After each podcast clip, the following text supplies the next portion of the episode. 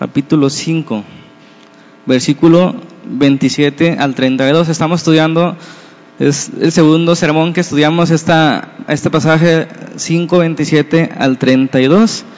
Y es el sermón número 33, que se llama el arrepentimiento. Amén. El arrepentimiento. Cuando estén ahí me dicen amén. 5.37 dice la palabra, cuando los trajeron, los presentaron en el concilio y el sumo sacerdote les preguntó, diciendo, ¿no les mandamos estrictamente que no enseñaran en ese nombre? Y ahora habéis llenado a Jerusalén de su doctrina y quieren echar sobre nosotros la sangre de ese hombre. Respondiendo Pedro y los apóstoles dijeron, es necesario obedecer a Dios antes que a los hombres. El Dios de nuestros padres levantó a Jesús, a quien ustedes mataron colgándole de un madero. A este Dios ha exaltado con su diestra por príncipe y salvador colgándole en un madero. A este Dios ha exaltado con su diestra por príncipe y salvador para dar a Israel arrepentimiento y perdón de los pecados. Y nosotros somos testigos suyos de esas cosas y también el Espíritu Santo, el cual ha dado Dios a los que lo obedecen. Amén. Ok. Estamos viendo, la semana pasada comenzamos a ver cuál es el contenido del mensaje. ¿Cómo debemos predicar el Evangelio? ¿Cómo debemos empezar? Y aunque hay muchas formas, muchas maneras, hay algo que no cambia. Y esto es el contenido del mensaje. La semana pasada comenzamos viendo dos puntos, ¿verdad? De que el primer punto era que Dios levantaba a Jesús como Salvador. Dios levantó a Jesús y eso significa muchas cosas que, hoy te vamos a retomar. Y finalmente, segundo punto, dijimos que los suyos no le recibieron. No le recibieron porque no conocen su verdadera naturaleza, perdón, su verdadera necesidad y por ignorancia. Ok. Los hombres le rechazan. ¿Por qué le rechazan? Acabo de decir. Y más específicamente, este país dice que es cristiano, es decir, que cree en Cristo. De hecho, estamos a punto de comenzar la Semana Santa. ¿Cuántos se sienten más santos ya? Estamos a punto, mañana ya es lunes santo, martes, miércoles santo, jueves santo y todo santo, ¿verdad? Entonces la mayoría de los hombres aceptan a Jesús, pero rechazan una parte de Jesús. ¿Cuál parte? La de el Salvador. ¿Por qué? Porque no creen que necesitan un Salvador, no creen que necesitan un perdón. Pueden creer de Jesús que necesitan un amigo, que necesitan un héroe, que necesitan un padre, que necesitan una madre, alguien que se preocupa por ellos, alguien que les ama incondicionalmente. Si nosotros le ofrecemos a la gente el Evangelio de esa manera, a Jesús de esa manera, como alguien buena onda, no como príncipe salvador que dice la escritura, ¿verdad? Si lo leímos, Dios levantó, lo ha exaltado a su diestra como qué? Como amigo buena onda, no, ¿verdad? Como príncipe y salvador. Entonces la gente acepta a ese Jesús buena onda, pero no acepta a Jesús como príncipe y como salvador.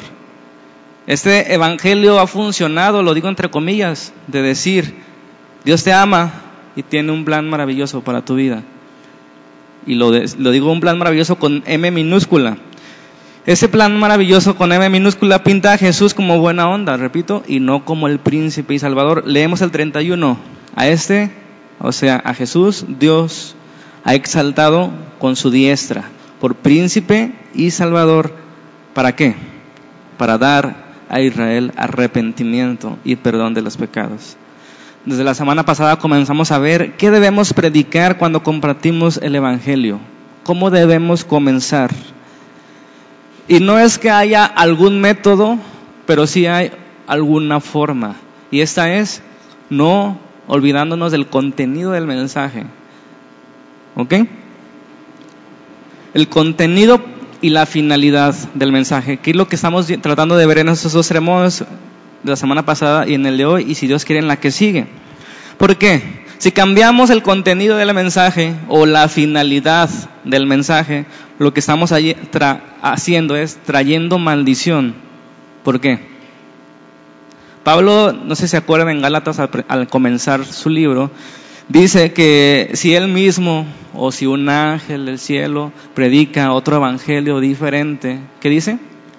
Sea anatema o sea maldito. ¿Ok? Y no es que ese día Pablo se haya levantado de malas o que él sea un cerrado de mente, de ninguna manera. ¿Por qué es maldito el que predica otro evangelio? Otro evangelio diferente.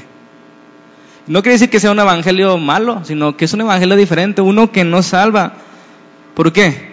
Porque si predicamos otra cosa, otro evangelio, es muy probable que le estemos cerrando la puerta de la salvación para siempre a esas personas que le predicamos otro evangelio. Y hemos aprendido que el evangelio o el mensaje comienza con esa idea del Dios de nuestros padres. ¿Lo apuntaron? Es el pilar número uno de evangelismo. El Dios de nuestros padres. Y esto habla de que Dios tiene un plan. El Dios de nuestros padres levantó a Jesús. Dios tiene un plan y ha levantado personas para llevar a cabo ese plan. El Antiguo Testamento es testigo de ese plan de Dios que fue levantando hombre tras hombre desde Abraham, creando primero a Adán y Eva y de la simiente naciendo ahí, su, haciendo su pueblo y llegando en su clima a quién? A Jesucristo de Nazaret.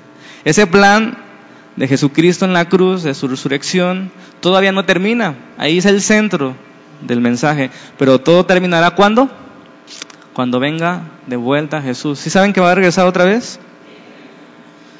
Y ya no va a regresar como cordero que fue al matar, ahora va a regresar como rey de reyes, como señor de señores, como el león de la tribu de Judá, que va a venir a juzgar a vivos y a muertos, con el cetro en su mano, como príncipe y ya no como Salvador. Ok, no sé si ven la claridad de esto. ¿Por qué razón tuvo que morir Jesús? Aquí el texto nos lo acaba de decir, el versículo 31, para dar a Israel y al mundo arrepentimiento y perdón de los pecados. Si se fijan, en este evangelio, en este contenido que predicaba Pedro, que predicaba Juan, que predicaba Pablo, no hay nada sobre las riquezas. No hay algo sobre conseguir un buen trabajo o tener novia. Ni siquiera algo tan importante como tener salud. El contenido del mensaje no habla sobre eso. ¿Sí, queda claro eso? arrepentimiento para el perdón de los pecados. Es, es el centro o el inicio de ese mensaje. No sé si pueden ver con claridad, hermanos. Y no es que Dios no dé salud. ¿A cuántos Dios los ha sanado muchas veces? Es más, la mayoría del tiempo estamos sanos y nunca lo valoramos hasta que estamos enfermos. Dios sana, incluso Dios hace milagros. De hecho, somos testigos que Pedro y Juan levantaron un cojo, todos los milagros de Jesús. Esas son señales, ¿verdad? Dice la escritura que apuntan a algo más importante. Lamentablemente la gente se queda en esas señales en un buen trabajo, en salud, y no ve que eso no es lo importante, sino que, que sean salvos. ¿Por qué? Porque de nada sirve tener toda la salud del mundo y no tener a Jesús. Y gran ganancia es no tener nada de salud, estar a punto de morir y tener a Jesús. estaremos con Él siempre, dice la Escritura. ¿Y qué puede faltarnos si Él está con nosotros? ¿Qué importa que podamos tener carencias en esta vida pasajera? Entonces, el pilar número uno es, el Dios de nuestros padres ha levantado a Jesús. ¿Sí? ¿Se queda claro eso? Eso significa que hay un plan detrás, un plan maestro de Dios para llegar a Jesucristo. Ok, y el segundo pilar del evangelismo es la necesidad de arrepentimiento. Y esto es fundamental. Lamentablemente son de las cosas que ofenden a la gente cuando tú les dices arrepiéntate de tus pecados. Pueden aceptar a Jesús que los ama, pueden llegar a aceptar su muerte y celebrar la Semana Santa, hacer algunas mandas, sin embargo no puedes hablarles de arrepentimiento porque se sienten por lo menos incómodos. ¿Por qué se ofenden? ¿Por qué ofende ese mensaje? ¿Por qué ofende el mensaje del arrepentimiento? ¿Por qué les ofende a la gente que tú les digas, tienes que arrepentirte de tus pecados, aunque tengan una religión?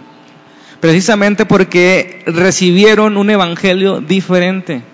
Un evangelio que les dice que solamente para ser cristiano hay que bautizarse de grande o de bebé.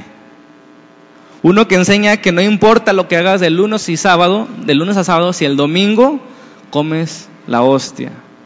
Uno que para arrepentirte solo tienes que repetir diez padres nuestros.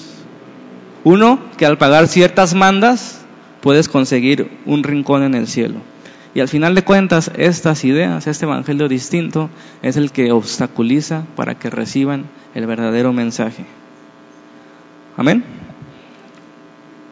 Al final de cuentas, las personas que no tienen esperanza son las que no ven su necesidad de arrepentimiento, su necesidad de un Salvador, las que se creen buenas, las que se creen justas, o más sutilmente, las que se creen no tan malas. Yo no le hago daño a nadie. Yo quiero a mi familia. Amén. Entonces, vamos a ver dos puntos hoy. El número uno es el arrepentimiento en primer lugar. El primer lugar del mensaje que estamos predicando. ¿Sí? Ok. El cristianismo ¿Qué es el cristianismo? A ver si hemos entendido algo de la serie, 33 sermones ya.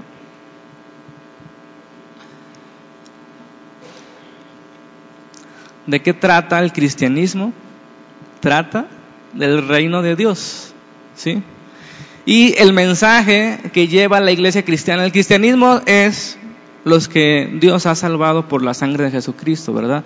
Y que tiene un propósito al final de los tiempos y vamos a estar con él su mensaje o trata del reino de Dios y el mensaje que habla del reino de Dios es el Evangelio, las buenas nuevas, ¿sí? Y el mensaje del Evangelio, hermanos, comienza con el plan de Dios desde el Antiguo Testamento y lo primero que llama es el arrepentimiento, no a aceptarlo en su corazón, el arrepentimiento. ¿Queda claro eso? arrepentimiento para perdón. Este es uno de los dos pilares que hemos visto hasta el momento.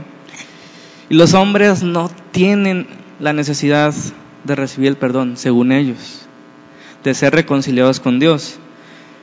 Y eso es lo que vimos la semana pasada, que ellos necesitan primeramente entender que necesitan reconciliarse con Dios, de obtener la bendición de Dios. La pregunta es, ¿cómo obtienen esa bendición? ¿Cómo entran al reino de los cielos del que trata el cristianismo? ¿Cómo entran a ese reino que Dios ofrece, un reino que no va a terminar nunca? ¿Cómo entrar ahí? ¿Cómo recibir eso? Es una gran pregunta. La, respuesta es, la puerta a esto, al reino de los cielos, es el arrepentimiento. Por eso no podemos quitarlo de nuestro evangelismo. Si nosotros quitamos el, el, arrepentimiento de nuestro mensaje, ¿qué va a pasar con la gente? Va a entrar por otra puerta, ancha y espaciosa, que al final de cuentas los lleva a la ruina y no a la vida. La puerta al reino de los cielos o al perdón es el arrepentimiento. ¿Por qué no gusta el mensaje del arrepentimiento? Y yo respondo, porque es difícil admitir que estamos equivocados. ¿Están de acuerdo? Estamos dispuestos a decir que lo intentaremos otra vez de una forma diferente, que no nos salió, pero no estamos dispuestos a decir que nos hemos equivocado. Y nos justificamos, decimos, si la gente entendiera mi situación, no me culparía. Y nos autojustificamos.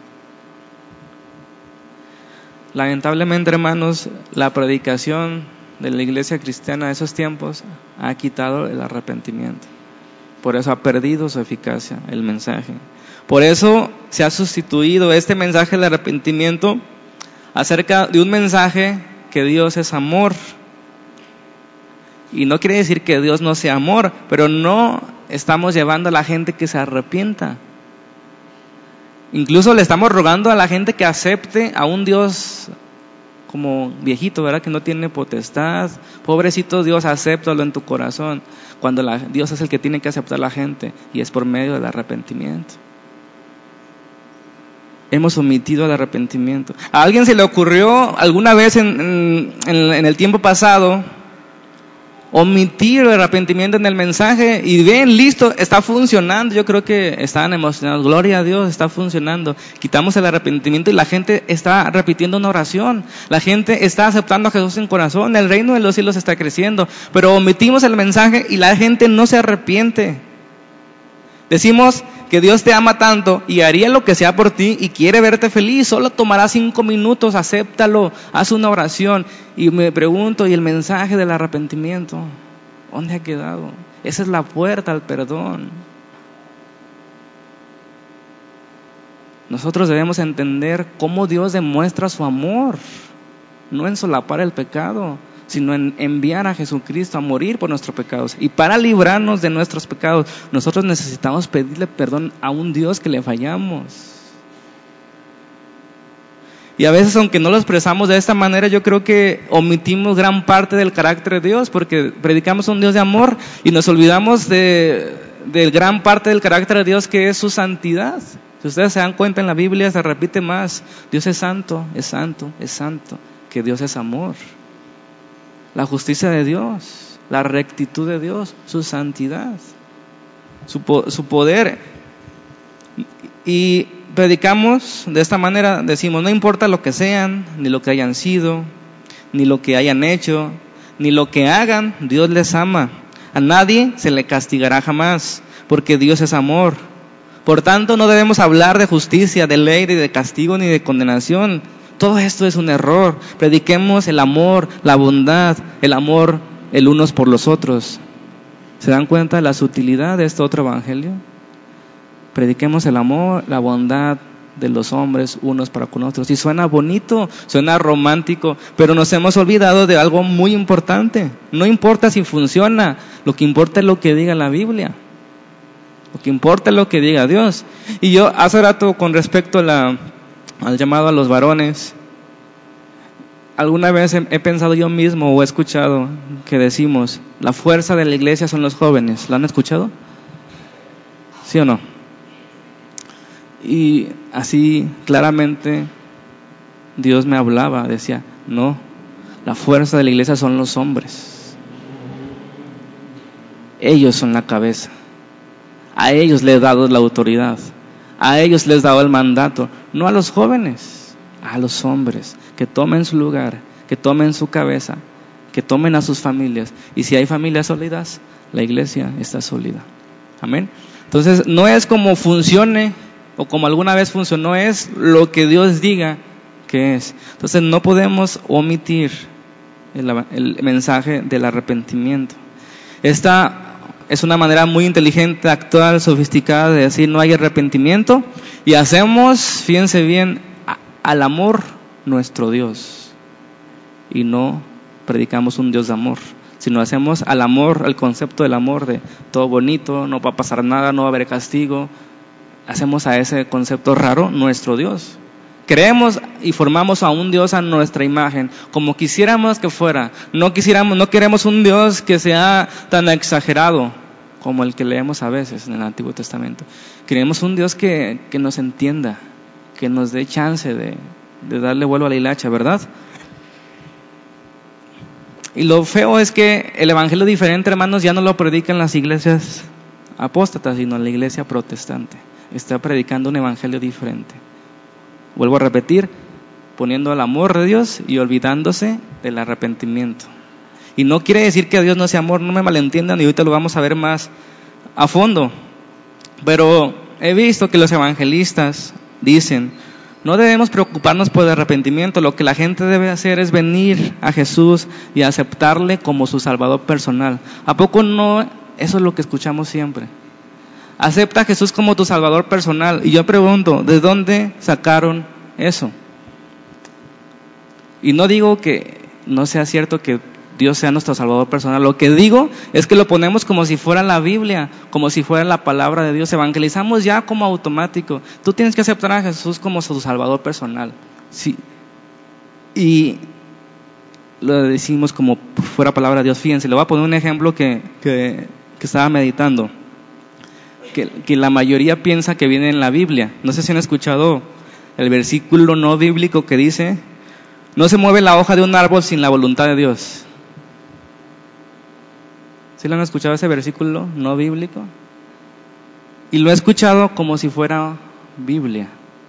Dice, como dice la escritura, o como dice la palabra, no se mueve la hoja de un árbol sin la, sin la voluntad de Dios. ¿Sí han escuchado eso? Y yo otra vez me quedé así. Digo, ¿cómo de repente de escuchar tanto algo? Pensamos que es palabra de Dios. Y fíjense bien, no quiero decir que, que, Dios no sea soberano y que no tengan cuidado incluso de esas cosas, no estoy diciendo eso, lo que estoy diciendo es que somos tan descuidados, tan despistados, no estudiamos, no leemos, que, lo que solamente lo que escuchamos de afuera es lo único que estamos repitiendo. Y creemos que es la palabra de Dios, pero no es la palabra de Dios. Amén. Ok, el arrepentimiento es primero. Vamos a ver rápidamente lo que dice la Biblia, porque ya di, mucho rollo, pero a ver si es cierto que la Biblia dice que el arrepentimiento es el mensaje primero que, debemos predicar.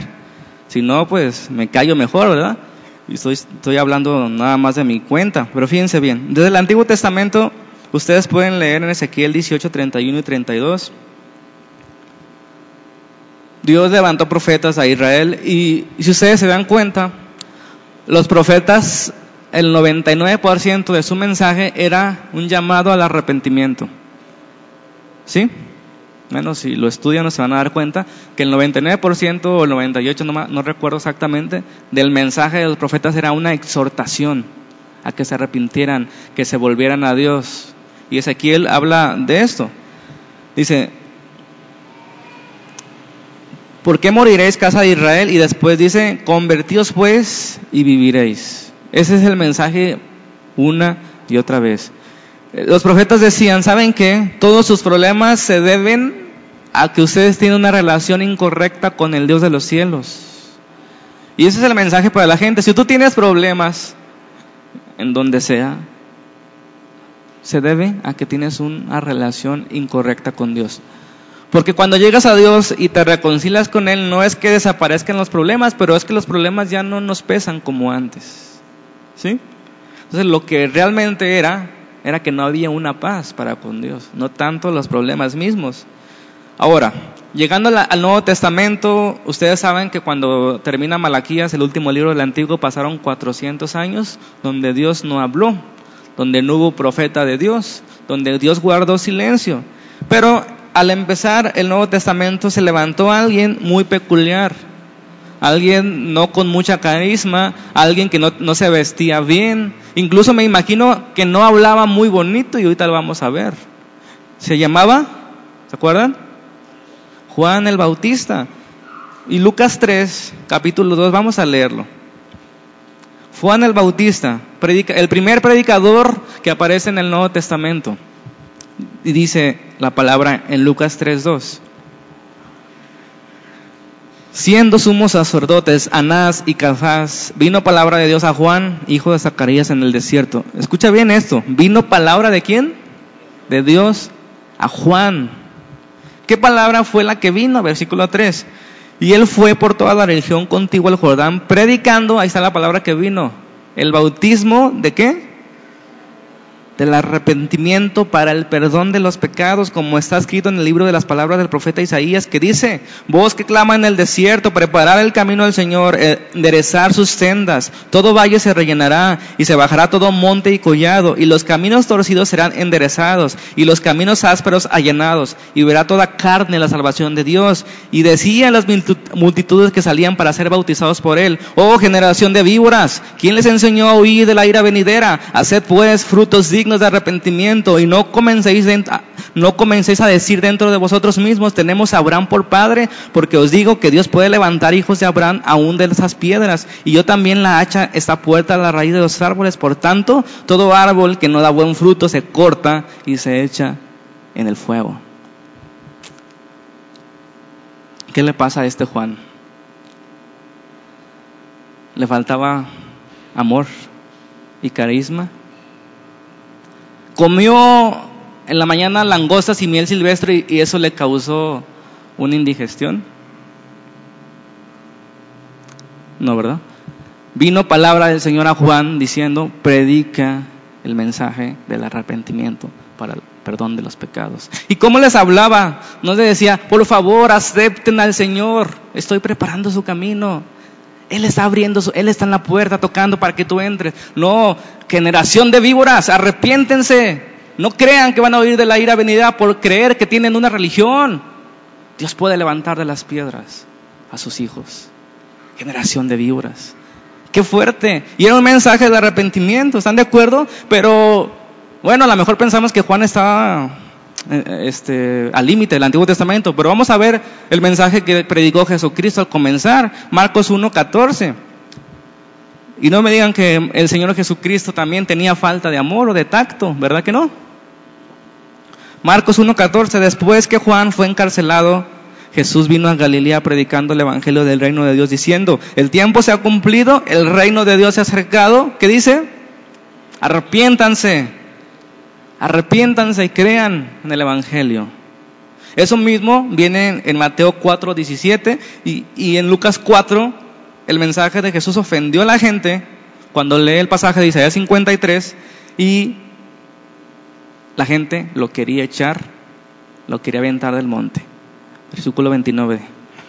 Pero quiero que te fijes en la prioridad y en el orden en que Jesús comienza a hablar en su ministerio. Lo primero que dice es eso, el reino se ha acercado, el tiempo se ha cumplido, arrepiéntanse y crean en el Evangelio. Fue lo primero que predicó en su mensaje.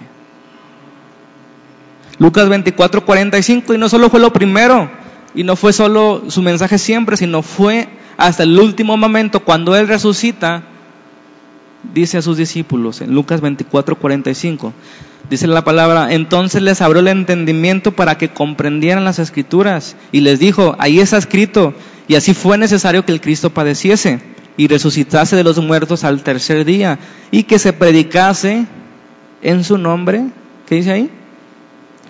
El arrepentimiento y el perdón de los pecados en todas las naciones, comenzando desde Jerusalén. Era necesario que Cristo muriera, que Cristo resucitara, para que se predicara en su nombre el arrepentimiento y el perdón de los pecados. Amén. Bueno, y si seguimos en la Biblia vamos a darnos cuenta que sigue lo mismo. Los apóstoles en Hechos 2.37, al oír esto, cuando Pedro, está predicando, dice la palabra, se compungieron de corazón y dijeron a Pedro y a los otros apóstoles, varones hermanos, ¿qué haremos? Y entonces Pedro responde, arrepiéntanse y bautícense cada uno en el nombre de Jesucristo para perdón de los pecados y recibiréis el don del Espíritu Santo. Otra vez, arrepentimiento y perdón. ¿Se están dando cuenta ya dónde está el error de esta iglesia contemporánea cuando predicamos nuestro evangelio? ¿Por qué la gente viene y luego se va? ¿Por qué la gente se siente a gusto, pero de repente el pastor tuvo una mala tarde y, se enoja predicando y la gente se va? ¿Por qué? Cristianos de chocolate, como dicen ahí, ¿verdad? Un poco de calor y se derriten, porque hemos omitido el arrepentimiento de los pecados para el perdón.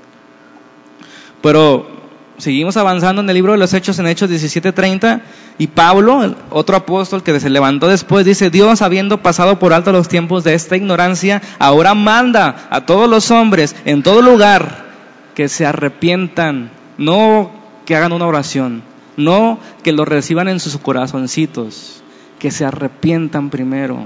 El arrepentimiento siempre es primero dice, por cuanto ha establecido un día en el cual juzgará al mundo con justicia por aquel varón a quien designó, dando fe a todos con haberle levantado entre los muertos.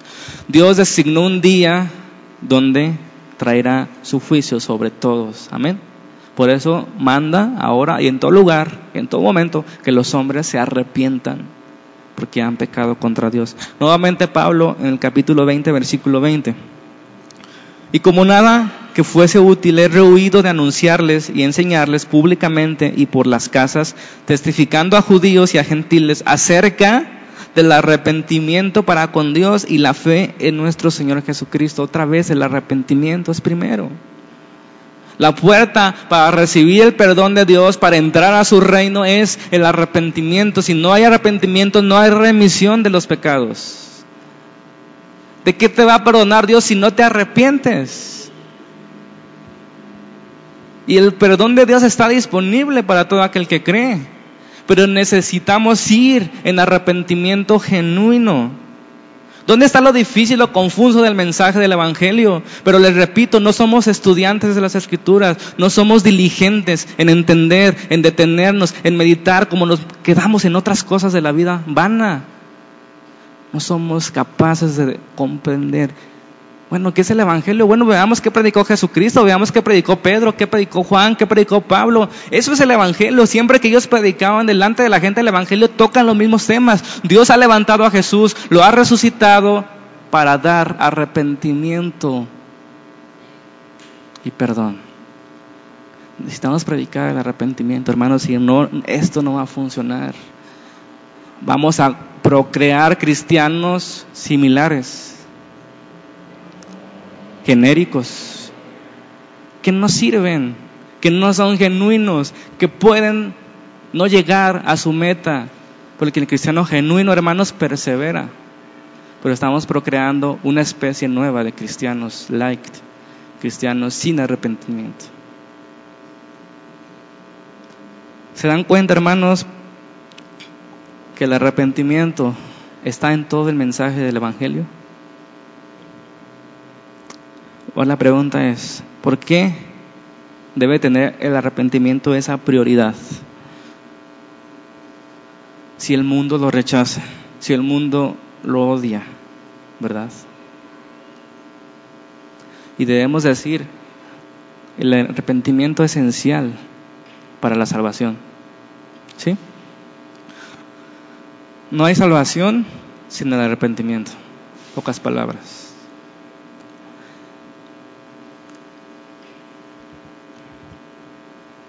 ¿Por qué es esencial el arrepentimiento? Una pregunta más interesante. ¿Por qué es tan importante el arrepentimiento? Y no solo la fe, como otro sector del cristianismo se ha enfocado tanto en la fe sola que se ha olvidado también del arrepentimiento. ¿Por qué es tan importante el arrepentimiento? Esta pregunta la responde otra pregunta. ¿Por qué vino el Hijo de Dios? Vivió, murió y resucitó. ¿Cuál es el propósito de la salvación? Esas cosas debemos dominar, hermanos, porque cada que nosotros vamos a predicarle debemos tener claro, ¿por qué le estoy predicando? ¿Quieres que se una contigo a esta iglesia? No necesariamente. ¿Por qué le estás predicando la salvación? ¿Cuál es el propósito de la salvación? Y esto va a responder porque es importante el arrepentimiento.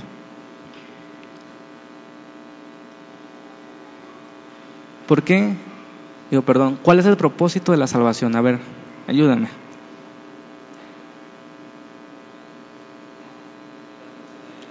Librarnos de la ira, de la ira de Dios, es uno. Y fíjense bien, la gente se queda que el propósito único, definitivo, es que nuestros pecados sean perdonados. Pero no es el principal. Y quiero que, aunque parezca extraño, que pongan atención en esto. El propósito definitivo de la salvación, antes del perdón, es librarnos de nuestros pecados. Va incluido el perdón, pero no es, la finalidad no es que nos perdonen nuestros pecados y que sigas tu vida igual que antes la finalidad de la salvación de Dios es librarnos de esos pecados que nos llevaban a la muerte y que Dios nos perdonó la deuda es otra cosa, pero la finalidad es librarnos del pecado. Anótalo, memorízalo, guárdalo en tu corazón. Esto es muy importante cuando evangelizamos, evangelizamos. La finalidad de que tú le prediques a una persona el evangelio de Jesucristo es que esa persona sea librada de sus pecados, de su alcoholismo, de su drogadicción, de su adulterio, de su fornicación, de su religiosismo, de lo que sea. Tienen que ser librados de esos pecados. Repito, no es traerlos a la iglesia solamente, o que reciten una oración, o que canten una alabanza. La finalidad cuando les predicamos es que se arrepientan de sus pecados, para que entren al reino de Dios. Tito 2.14, se lo leo sin que me acompañe, se lo leo rápidamente. Tito 2.14 dice, quien se dio a sí mismo por nosotros, hablando de Jesús, ahí dice, para redimirnos de toda iniquidad y purificar para sí un pueblo propio, celoso de buenas obras. Ahí está la final de la salvación. No solamente para perdonar nuestros pecados, sino para redimirnos, rescatarnos de toda iniquidad que habita en nosotros y purificar para sí mismo un pueblo celoso de buenas obras. ¿Es necesario el perdón de los pecados? Sí es necesario. ¿Es necesario ser declarados justos delante de Dios? Sí es necesario. Pero el fin, el propósito de la salvación es purificarnos, limpiarnos toda maldad. Por eso vino nuestro Señor Jesucristo y en Efesios 5:25 reafirma esto. Dice, maridos, amad a vuestras mujeres, así como Cristo amó a la iglesia, fíjense bien, y se entregó a sí mismo por ella. ¿Para qué?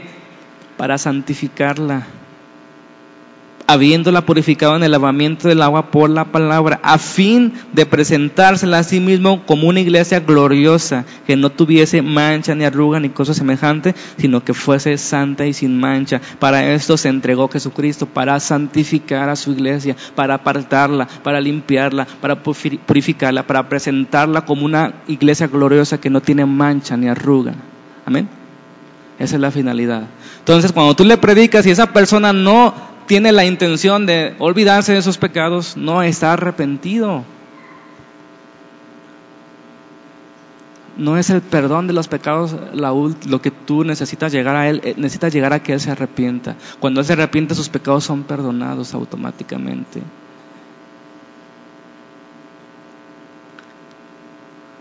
¿Cómo nos salva el Señor? ¿Por qué decimos que es nuestro Salvador?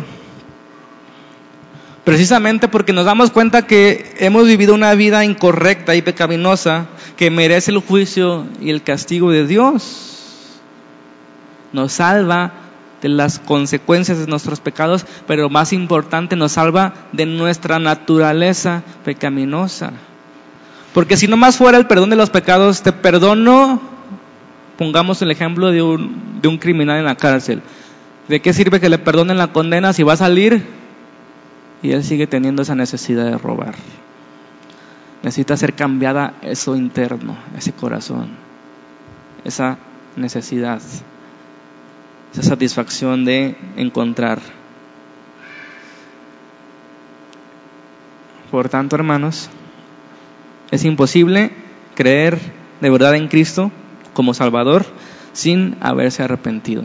Entonces aquí está la respuesta de por qué la iglesia está así. Porque hay tantos congregantes que no son cristianos, porque no se han arrepentido.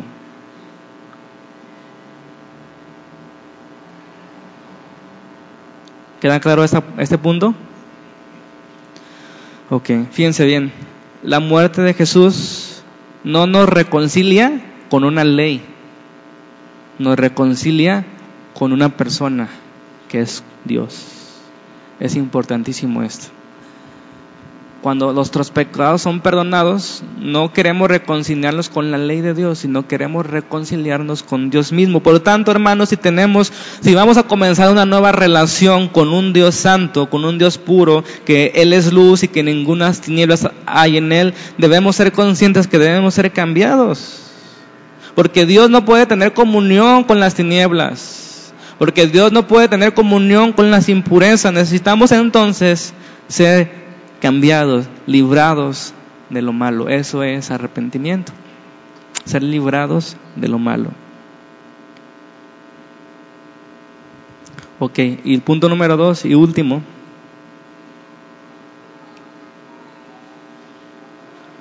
¿Qué es el arrepentimiento? Ya vimos que era, es necesario, que es importante, que es esencial, que sin arrepentimiento no hay perdón de los pecados, que el arrepentimiento es la puerta, que el arrepentimiento es ser librados de eso malo. ¿Qué es el arrepentimiento? Y bueno, la palabra de la bíblica griega, metanoia, ya la han escuchado a lo mejor, significa cambio de pensar y de actitud. Y a lo mejor esto suena muy like, pero vamos a, explicarlo. El, arrepentimiento primero es pensar. Por eso nada que ver lo que dicen los ateos, que el cristianismo o la religión tiene que ver con gente tonta. Al contrario, el cristianismo, el evangelio predica, primero tienes que pensar y después cambiar de opinión. El llamado del evangelio es un llamado a que los hombres y las mujeres piensen no quiere decir que antes no pensaran, sino que piensen en otras cosas, otras cosas intrascendentes. El Evangelio es un llamado a que piensen en las cosas que nunca antes habían pensado. Si la predicación del Evangelio, cuando tú prediques a alguien, el Evangelio no los hace pensar como nunca lo hicieron, no estás predicando el Evangelio. El Evangelio hace que la gente piense, que reflexione, que se detenga.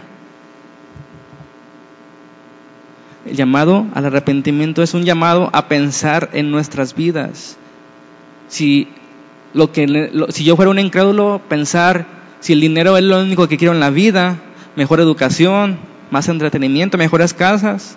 El Evangelio dice, detente y piensa en otras cosas. ¿Qué es tu vida? ¿A dónde vas? ¿Dónde termina la muerte?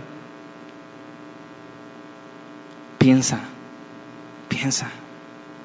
Si no piensas, simplemente la gente se deja llevar por sus prejuicios, por sus impulsos, por sus pasiones, por sus deseos, y es lo que vemos en el mundo. Gente que no piensa en esas cosas.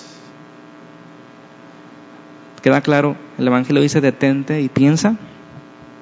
La palabra griega entonces, metanoia, implica no solamente que te detengas a pensar, sino que cambies tu opinión.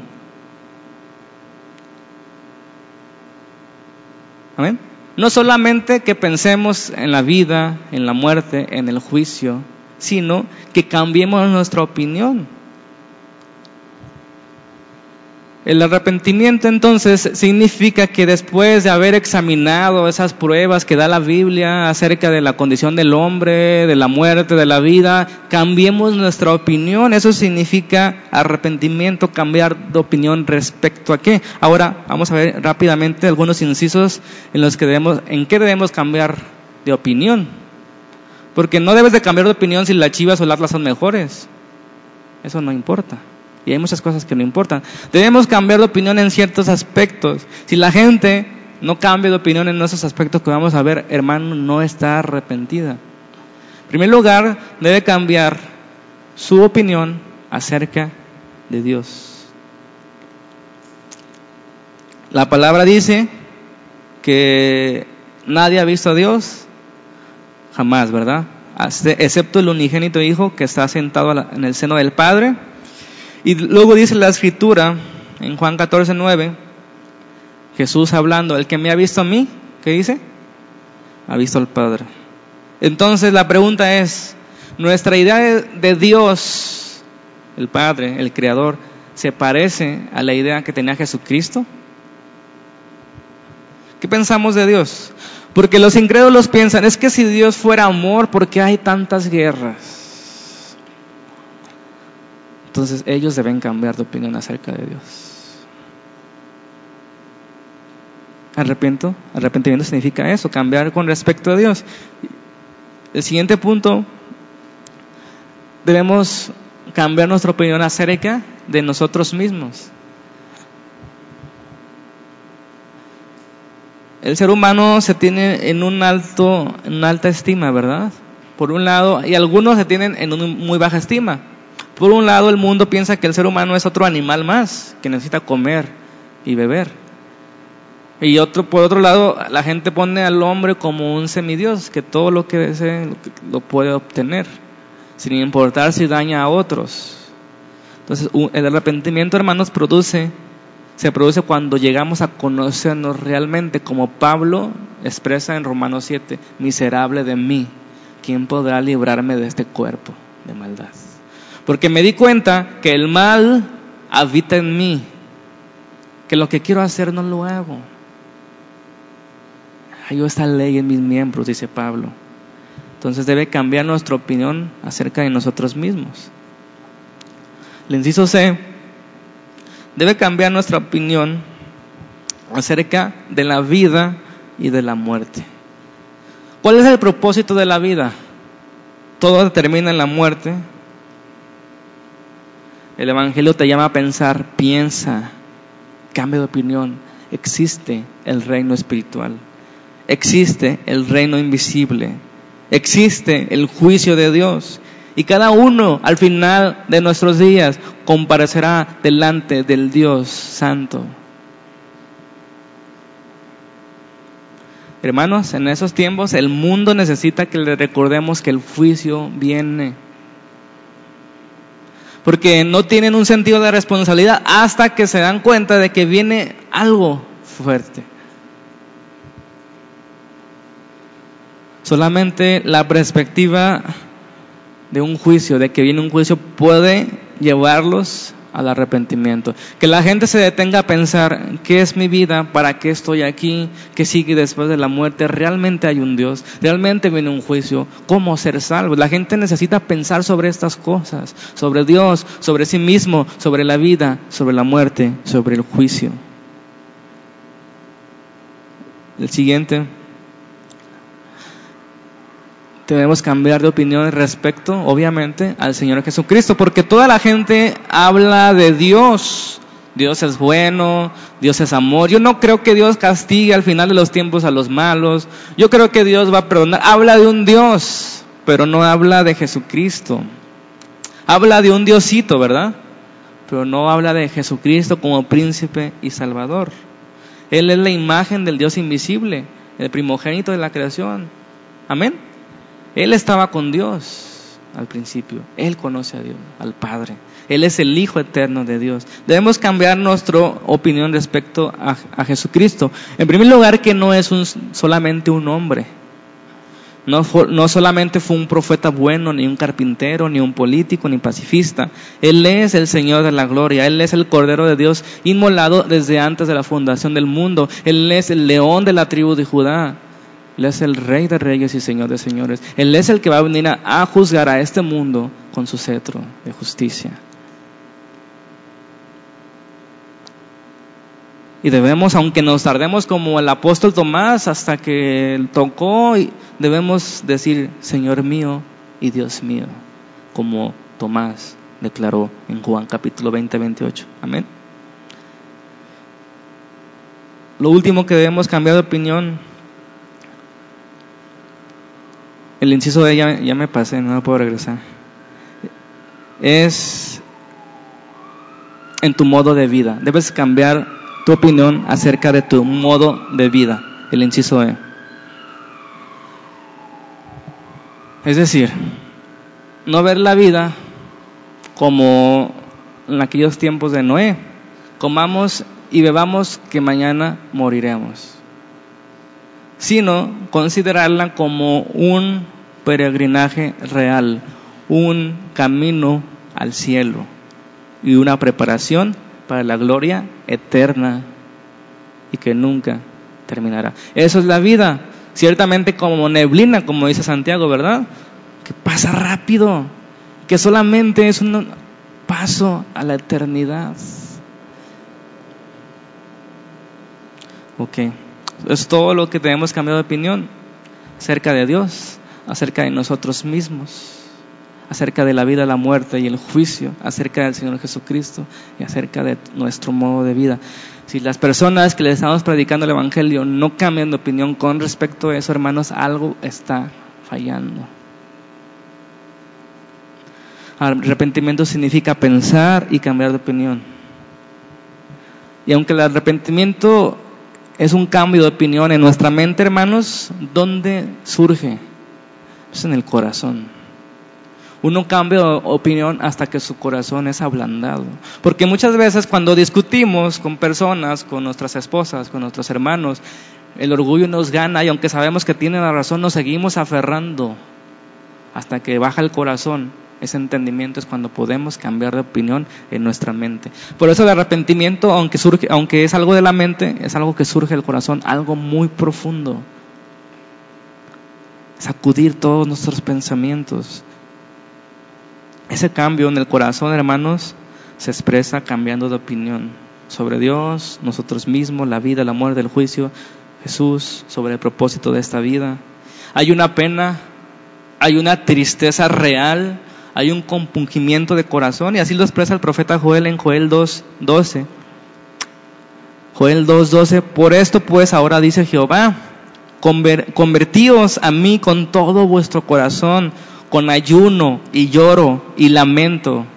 Otra vez, conviértanse con todo su corazón, con ayuno, con lloro y con lamento. Fíjense en el 13, rasgar vuestro corazón y no vuestros vestidos, y conviértanse Jehová su Dios.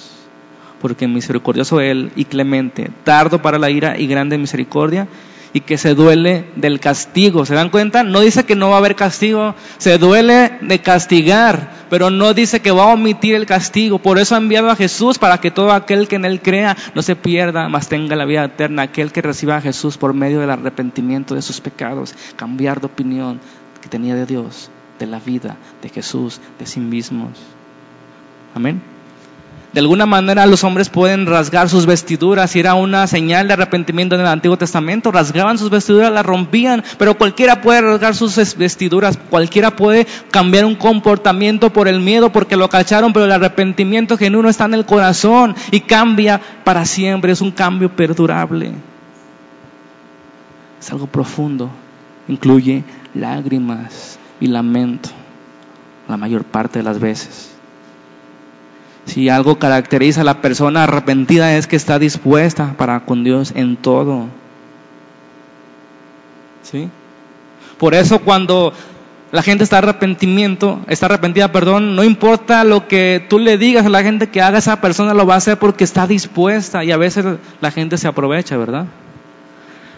Y les hace cosas que no deberían, deberían hacer. Pero lo que caracteriza a la persona arrepentida es la disposición para con Dios. Señor, tú dime lo que quieres que haga. Yo te fallé y estoy dispuesto a todo. Es un síntoma de vida, hermanos, como vimos en el sermón número 8 y 7 de esta serie. El arrepentimiento, un señal de vida de un cristiano. Es el primer señal de vida. Ese síntoma es ver el pecado tan real, tan terrible, en la vida. Como el Salmo 97.10 dice, los que aman a Jehová aborrecen el mal. Esa es la marca del arrepentimiento, hermanos. No que dejaste de pecar, sino que aborreces, que odias, que detestas, que te lastima el mal. Como dice un poeta, odio el pecado que te hirió, oh Jesús, y de mí te apartó. Odias el pecado que hirió a Jesús. El arrepentimiento no significa que va a tener el, vas a dejar de pecar inmediatamente. Significa que no vas a volver a estar en paz con el pecado. Muchos cristianos batallamos con esa idea de que, que cuando nos arrepentimos genuinamente el pecado se irá y la tentación se detendrá. Cuán error. Cuando te arrepientes vienen más tentaciones. Entonces el arrepentimiento es una actitud del corazón hacia el pecado y no tan solo un cambio de comportamiento. Vuelvo a repetir, las personas pueden dejar de comportarse por el miedo al castigo, pero aún no estar arrepentidos de eso. Aún estar deseando el pecado que antes hacían.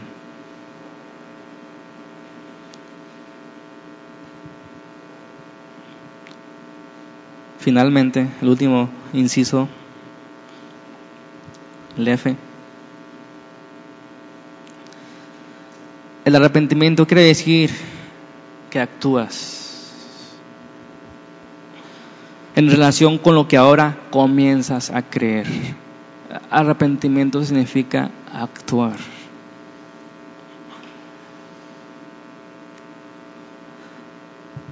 Ponen un ejemplo muy común de decir, arrepentimiento es ir en camino al precipicio y alguien te dice, vas a caer, hay un precipicio, detente, piensas, escuchas el mensaje, cambias de opinión y caminas al otro lado.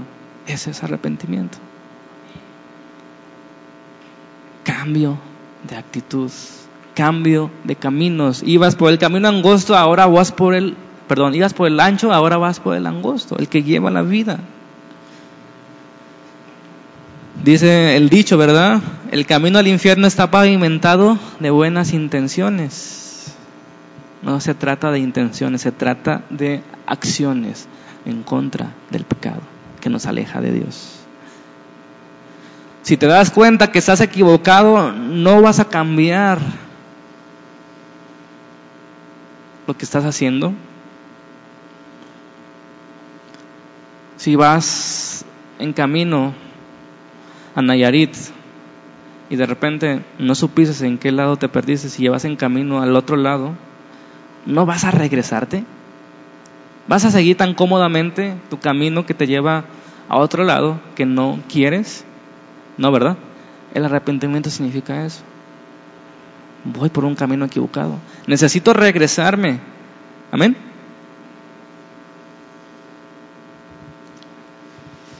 Ok. La próxima semana, si Dios quiere, vamos a ver lo que origina el arrepentimiento y cómo Dios se asegura de que los que arrepientan, los que se arrepienten, van a seguir su camino. Vuelvo a leer Hechos capítulo 5.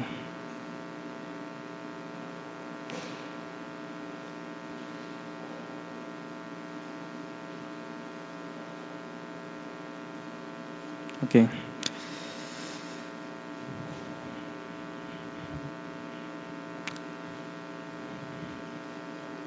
Versículo 32. Bueno, 31.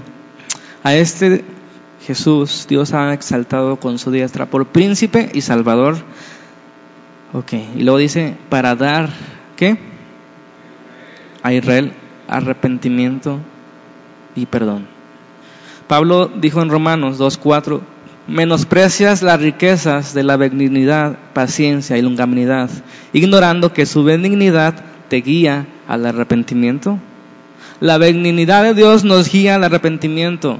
Esa Dios hizo todo para que nosotros podamos obtener ese perdón, para que podamos retomar ese camino. Y fíjense el versículo 32, que es lo que vamos a ver la siguiente semana, dice, y nosotros somos testigos suyos de esas cosas, y también el Espíritu Santo, el cual ha dado Dios a los que le obedecen.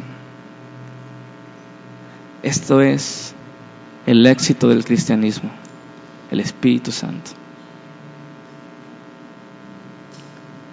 Es tiempo, hermanos, de, de predicar el arrepentimiento. Sin arrepentimiento no hay salvación. Porque el arrepentimiento es la puerta para que ellos obtengan el perdón para esto murió Jesús, para perdonarnos y sobre todo para librarnos de nuestras maldades. Por eso nos dio el Espíritu Santo. Si tú tienes al Espíritu Santo, hermano, nunca vas a estar en paz con el pecado. Y ese es el sello de tu cristianismo. Y nadie te lo puede quitar. Amén. Vamos a orar.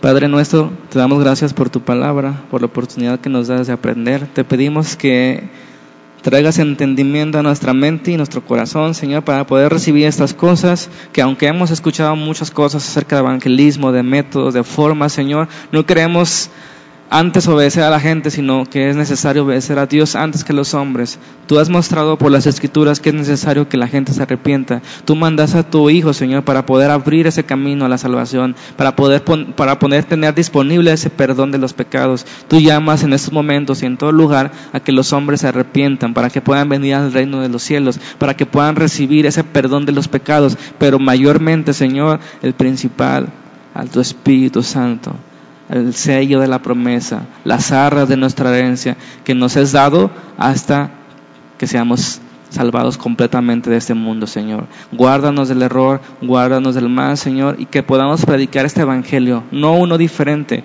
que va a la perdición, sino este, el que tú me enseñas en las escrituras, el que habla del perdón de los pecados. La gente necesita perdón, la gente no necesita más dinero. y nosotros somos los encargados de decirle que por ese camino lleva la destrucción. Que cambien de opinión, que piensen, que mediten quién es Dios, quiénes son ellos, qué es la vida, qué es la muerte. Viene el juicio, Jesucristo vino a salvarnos. Y tú, Señor, has puesto el camino. Te damos gracias. Te pido que bendigas a mis hermanos y que nos, esta semana sea de provecho para predicar el Evangelio a todos aquellos, Señor, que tú nos des la oportunidad. Bendícenos. Vamos en tu nombre. En nombre de Jesús te lo pedimos. Amén.